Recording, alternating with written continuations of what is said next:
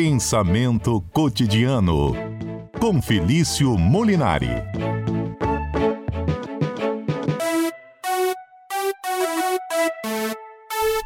Felício é doutor em filosofia, tem uma paciência para conversar com a gente aqui às quartas-feiras. Nossas perguntas são bem singelas. Muito singelas, mas sempre né, singelas. Adalberto? Quase tacanhas. Não, tacanha é outros, tacanha significa chato, enjoado. É, eu ia falar que são simplórias, Singelas. mas num bom sentido. No Não sei sentido se- da gente realmente fazer o básico. aí, Professor básico. Felício, essa introdução toda é para dizer que, baseado no tema que o senhor vai falar, se a gente deve seguir uma lei que pode ser considerada injusta, se uma lei pode não ser legítima, a gente perguntou o seguinte para os ouvintes: Você já descumpriu uma regra? Valeu a pena ou você se arrependeu? Pode ter sido na sua casa, na escola? Essa é a pergunta que o pessoal está mandando a resposta pelo WhatsApp 992994297. Não sei se simplificamos demais o seu pensamento sofisticado filosófico, professor, mas lançamos essa pergunta e se o senhor me permite, já vamos ouvir a resposta do Marcelo, o senhor ouve junto com a gente. Pode ser, professor Felício? Pode, claro. Ei, Mário Bonella, pessoal da CBN, boa tarde. Meu nome é Marcelo Mamari. Eu desobedeci os meus pais é, quando eu trabalhava numa empresa e resolvi montar o meu negócio. Eles foram contra, mas eu, eu os, os desobedeci, montei meu negócio. Hoje temos uma empresa há mais de 20 anos, faturamos pouco mais de 3 milhões por mês. Temos filial em Guarapari e em Campos dos Goitacazes, do Rio de Janeiro. E crescemos uma média de 25% ao ano. Essa desobediência é, é, gerou um fruto que a gente fica muito feliz, porque empreender nesse país é muito difícil e a gente vem conseguindo aí alcançar e superar os nossos objetivos, tá bom? Então, valeu a pena, tá? Um grande abraço para vocês. Obrigado, Marcelo, por compartilhar conosco. Está bem preso, Marcelo, cresce 25% ao ano. história, né? Daqui a pouco tem informações sobre empreendedorismo, porque Vitória é a quarta cidade do país, classificada em um ranking como a melhor para empreender. Mas agora o assunto é filosofia. Viu, professor? Transgrediu uma regra, uma orientação dos pais. Ficou super feliz o Marcelo. É justo seguir uma lei injusta? Pergunta que o senhor lança. Mas quem somos nós para dizer se uma lei é justa ou injusta, professor? Pois é, Mário, isso é uma grande questão, uma questão realmente polêmica, mas antes de falar sobre ela, eu queria dar aqui uma boa tarde a todos os ouvintes da CBN Vitória, uma boa tarde, Mário, boa tarde, Adalberto. E o tema de hoje já começa com. Como é o nome do ouvinte? Eu acabei esquecendo. Marcelo. Daniel, não. Marcelo. Bom, queria eu ter uma desobediência com tantos bons frutos assim, né, é? Marcelo? Mas eu acho que acho, acho que, o Marcelo ele traz uma coisa bacana, né? Que é essa ideia do desobedecer. Até que ponto? A gente tende a olhar a desobediência como algo ruim, mas do ponto de vista filosófico, ela não é em si mesma tão ruim assim, ó, no sentido de ela nem sempre é algo ruim. Por quê? Vamos aqui pegar o exemplo do Marcelo. É claro que o exemplo do Marcelo é pontual de algo ligado ao trabalho. Mas vamos supor, por exemplo, que você tem pais ah, muito antiquados, que têm uma postura, por exemplo, uma postura racista né, ou machista.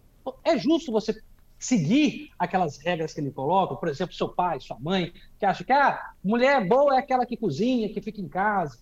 Você vai prosseguir com essa obediência cega ou você vai questionar a autoridade dos seus pais? Bom, começa aí uma primeira reflexão filosófica. Óbvio, não estou falando para os filhos ficarem contra os pais, não é isso. Mas faz também parte do processo de amadurecimento como pessoa você questionar em algum momento da vida a autoridade dos pais sobre você. Afinal, ser maduro significa ser dar a si mesmo as regras. É o fato de ser autônomo, né? ter autonomia moral. Dar a si mesmo a regra para conduzir sua vida. Você não pode ficar debaixo ali, dos seus pais a vida inteira. Então, a desobediência ela começa ali no âmbito familiar e, como a gente vai ver ao longo da conversa, vai crescendo para outros aspectos da vida.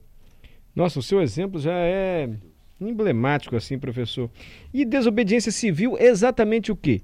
É quando um grupo de pessoas não respeita uma lei ou basta um cidadão não respeitar uma regra imposta, uma lei, vamos dizer assim, para já ser uma desobediência civil. Pois é, a desobediência civil é um conceito que já tem ampla literatura dentro da filosofia e da literatura mundial. Por exemplo, bastante conhecida do autor americano uh, Henri David Thoreau, é, de um livro de 1849, né, que é um livro que foi intitulado Resistência ao Governo Civil, né, depois foi traduzido como a desobediência civil. Mais uma aqui de forma prática. O que, que acontece? O que acontece pode ser de uma pessoa, mas normalmente a gente entende como um movimento de mais pessoas. Vamos supor que existe um governo que não está ouvindo o seu povo, não está ouvindo as angústias do povo, o anseio do povo. E aí o povo se resolve ali, de certa forma, pacífica, se rebelar. Tem um exemplo clássico, lindo e maravilhoso, que eu acho que todo ouvinte vai concordar com essa desobediência, que é o exemplo do Martin Luther King, né? um pastor americano que foi um símbolo da, da revolução racial né, dos Estados Unidos. Havia uma lei nos Estados Unidos que proibia os, as pessoas negras de pegarem os mesmos ônibus que as pessoas brancas. Só que você tinha muito mais ônibus para pessoas brancas do que para negras. E aí, um belo dia, algumas pessoas começam, uma pessoa desobedeceu essa regra, entrou num ônibus para uma pessoa, para pessoas brancas, porque era muito mais rápido para ele chegar no trabalho. Senão ele teria que andar muito tempo. E aí ele foi espancado e assassinado. Isso, obviamente, causou uma, uma comoção entre a comunidade negra americana. E aí, a partir daquele momento, todos resolveram desobedecer aquela ordem, aquela lei, e pegaram um ônibus que era para brancos, até isso ser realmente discutido e todos poderem pegar o mesmo ônibus tranquilamente. Veja, aquela população fez algo ilegal à época. Ilegal. Não podia, pela lei era proibido. Mas eles desobedeceram aquela lei para forçar uma reflexão de uma sociedade mais justa. A desobediência civil, filosoficamente falando, vem muito nisso. É quando um grupo de pessoas desobedece uma lei em prol de uma reflexão para uma sociedade mais justa. É essa sim, a grande vantagem, digamos, política da desobediência, quando ela é pensada, calculada, visando o bem comum. O senhor acredita que nos tempos atuais o diálogo está favorecendo que a gente mude regras que não são consideradas boas, que não são consideradas legítimas. É claro que isso tudo é subjetivo. O que é uma regra boa, o que não é uma regra boa. O senhor está falando, eu estou voltando para aquele debate que a gente fez aqui da escola, das escolas, porque não é uma escola específica, que dizem o seguinte: menino pode vir de bermuda e de calça, menina só pode vir de calça. E as meninas querem já fazer uma desobediência civil e dizer: está um calor danado. Por que, que eles têm opção de bermuda e calça e eu tenho que ir só de calça? Mas hoje, talvez não precise mais, é, é, não sei, algo violento, tão ruptivo. O diálogo, o senhor acha que hoje prevalece mais, professor, ou nem tanto? Então, há um filósofo chamado Jürgen Habermas, que defende muito a, a, ética do discurso, essa ética que pensa a reflexão sobre o que é certo, sobre uma sociedade justa, a partir do diálogo. E aí, primeiro que a gente tem que entender que diálogo parte do pressuposto que são pessoas que não pensam igual, que conversam. Então, há por aí. Só que a gente tem que ser honesto, Mário. Ah, a obra, eu costumo traduzir a obra do. A, a entender a ética discursiva da seguinte forma: quando você tem um cacetete na mão, todo mundo logo, logo quer conversar com você. É impressionante. É impressionante. E aí, quando a gente pega essa aluna, que também foi um episódio bacana que a gente teve aqui na CBN Vitória, no Pensamento Cotidiano. E aí eu estava lhe perguntando sobre o diálogo. O senhor falou, olha, quando está com um cacetete na mão, poder da força, é muito mais fácil se fazer ouvir. E o senhor ia continuar falando, quando eu lembrei daquela história da escola, que das escolas que limitam o uso da calça para menina, e menino pode usar bermuda e calça, e a menina só tem uma opção. Será que vale a pena para a menina ter uma desobediência civil nesse caso? Claro, Estamos adaptando aqui o tema ao seu comentário. Você foi ah, bem lembrado. E aí caiu a ligação. Pois é, o meu celular resolveu me desobedecer aqui. Mas vamos lá. É esse é o exemplo, assim. Por exemplo, quando essa aluna ela se junta com outras alunas e, e fazem esse ato de desobediência de ir de calça, por exemplo, que só poderia ir de saia, então elas vão de calça, elas promovem uma desobediência que gera uma reflexão, gera um diálogo. Gente, o celular do professor está muito desobediente. Voltou agora, professor? Essa desobediência que, que Tá muito desobediente? Vamos, Mário. Se é, é, é desse. Não, tá ruim ainda? Agora, agora voltou, mas vamos não. lá, professor. Acho que agora vamos a gente consegue recuperar. Aí, agora tá melhor. Diga lá. Agora eu vim para a janela. Então é. vamos lá. Então o que, que a gente acontece é o quê? O diálogo é sempre importante, mas muitas vezes ele só existe depois do ato de desobediência. Então, é esse ato de desobediência que gera o diálogo, gera a reflexão. Então, a desobediência quando ela é direcionada para algo, algo em torno de justiça, ela promove o diálogo. E é isso que a gente sempre tem que ter em vista. Né? Quando o diálogo é o nosso meio, às vezes a desobediência pode ser um grande instrumento. Então, é, é por aí que a gente entende a desobediência civil seja da aluna, seja do Martin Luther King, ou seja, por exemplo, do Mahatma Gandhi, quando fez greve de fome junto com outras pessoas contra a, a guerra inglesa no seu país, na Índia, né? Então, uhum. é mais ou menos por aí. E eu percebo, e acho que o senhor concorda, que não necessariamente, ou nem um pouco necessariamente, desobediência civil tem a ver com violência. Não, não é sim, sim. Nada a ver. Não, nada a ver. Normalmente, não é, é assim que se entende. Ah, ah, tanto que muitos criticam ah, essa ideia de ah, desobediência civil ela sempre tem que ser pacífica. O problema é que a gente às vezes não entende um, um ato de violência, o que, que é uma violência. Mas ela tende sempre a ser pacífica e organizada. Uma desobediência organizada. Ah, e é uma desobediência contra autoridades, né?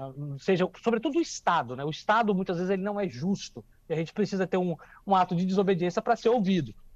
Volto a falar que, para alguns teóricos da justiça, por exemplo, a, desobediência civil seria um direito tão garantido como o direito à greve. Por exemplo, se o Estado ali na sua rua não está te ouvindo, está lá sem saneamento, saneamento, básico, sem a escola, a escola não está funcionando, você pode ir lá, ó, não posso falar isso, mas enfim, você pode ir lá fazer uma manifestação pacífica para que seja ouvido, né? ainda que isso envolva algum tipo de desobediência civil. Então, há um direito garantido à manifestação.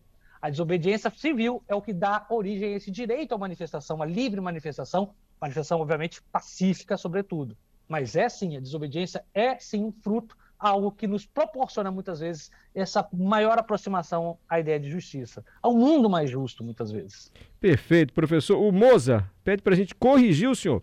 Ele falou assim: o professor, quando citou Martin Luther King, vale a pena um esclarecimento. Foi a Rosa Parks uma cidadã norte-americana que marcou a sociedade na década de 50. Ela foi um símbolo de resistência, ficou famosa por realizar um ato de desobediência civil, quando se recusou a ceder um assento a um homem branco em um ônibus público da, do Alabama, nos Estados Unidos. Ele só faz essa retificação, dizendo que foi a Rosa Parks a personagem. Eu não sei se o senhor citou exatamente, exatamente. que foi o Martin Luther King, mas, enfim, só para fazer o registro, ok? Sim, sim, o Martin Luther King ele usou como exemplo, mas o, ouvinte está certíssimo. O Martin Luther King ele é o exemplo de desobediência civil. Né? A Rosa Parks também. O Martin Luther King ele é mais conhecido porque realmente ele teve uma influência maior na comunidade negra, mas obviamente a Rosa Parks também se tornou um símbolo de desobediência civil, uh, assim como várias outras pessoas. Então, nem sempre, eu acho que é isso que o ouvinte tem que entender, nem sempre fazer o que é certo, fazer o justo, é seguir a lei. A gente tem essa mania de achar que o que é certo é o que está na lei. Olha, nem sempre. Às vezes a gente está num estado que tem uma lei injusta. E aí é mais do que justo. É ético a gente não cumprir essa lei. Né? Imagina, a gente já deu esse exemplo aqui. Imagina se você está num estado nazista e é obrigado a, a ferir ou agredir um, um, um, cidadão judeu. É justo seguir isso? Então, às vezes é, é importante demais que a gente reflita sobre as leis e reflita, sobretudo, sobre as nossas ações, para que a gente tenha uma vida ética e com, completa, né, com plenitude. Professor Felício, muito agradecido. Não é mais um ato de desobediência, caso que o senhor queira aparecer aqui no estúdio, tá? Os novos protocolos aqui de segurança em relação à pandemia. o senhor é sempre convidado quando quiser comparecer aqui, porque seu celular eu vou te falar, hein? Vai ter que comprar tá um 5G aí, dá um jeito. Pode aparecer aqui quando o senhor quiser, tá, professor? Será sempre bem recebido. Então tá ótimo, Mário. Um abraço a todos os ouvintes e até quarta-feira que vem. Até quarta-feira. Esse é o Felício Mulinar. Qual é o seu, seu Instagram, professor? Fala aí para quem quiser Meu continuar ouvindo. Meu Instagram é o Felício Mulinari. É só caçar lá ou no canal A Filosofia Explica no YouTube. Só ir lá também que a gente pode esticar nossa conversa mais um pouco. Inclusive, Mário, ah. o professor Felício, ele sempre antecipa, inclusive, os temas do nosso quadro lá no Instagram. Ah, é? Então, hoje, mais cedo, ele já está apostando lá, chamando os nossos ouvintes para participar do CBN Cotidiano. O professor Felício sempre muito bem antenado com essas redes sociais aí. Obrigado, professor. Eu que agradeço. Tchau, tchau. Até a próxima quarta.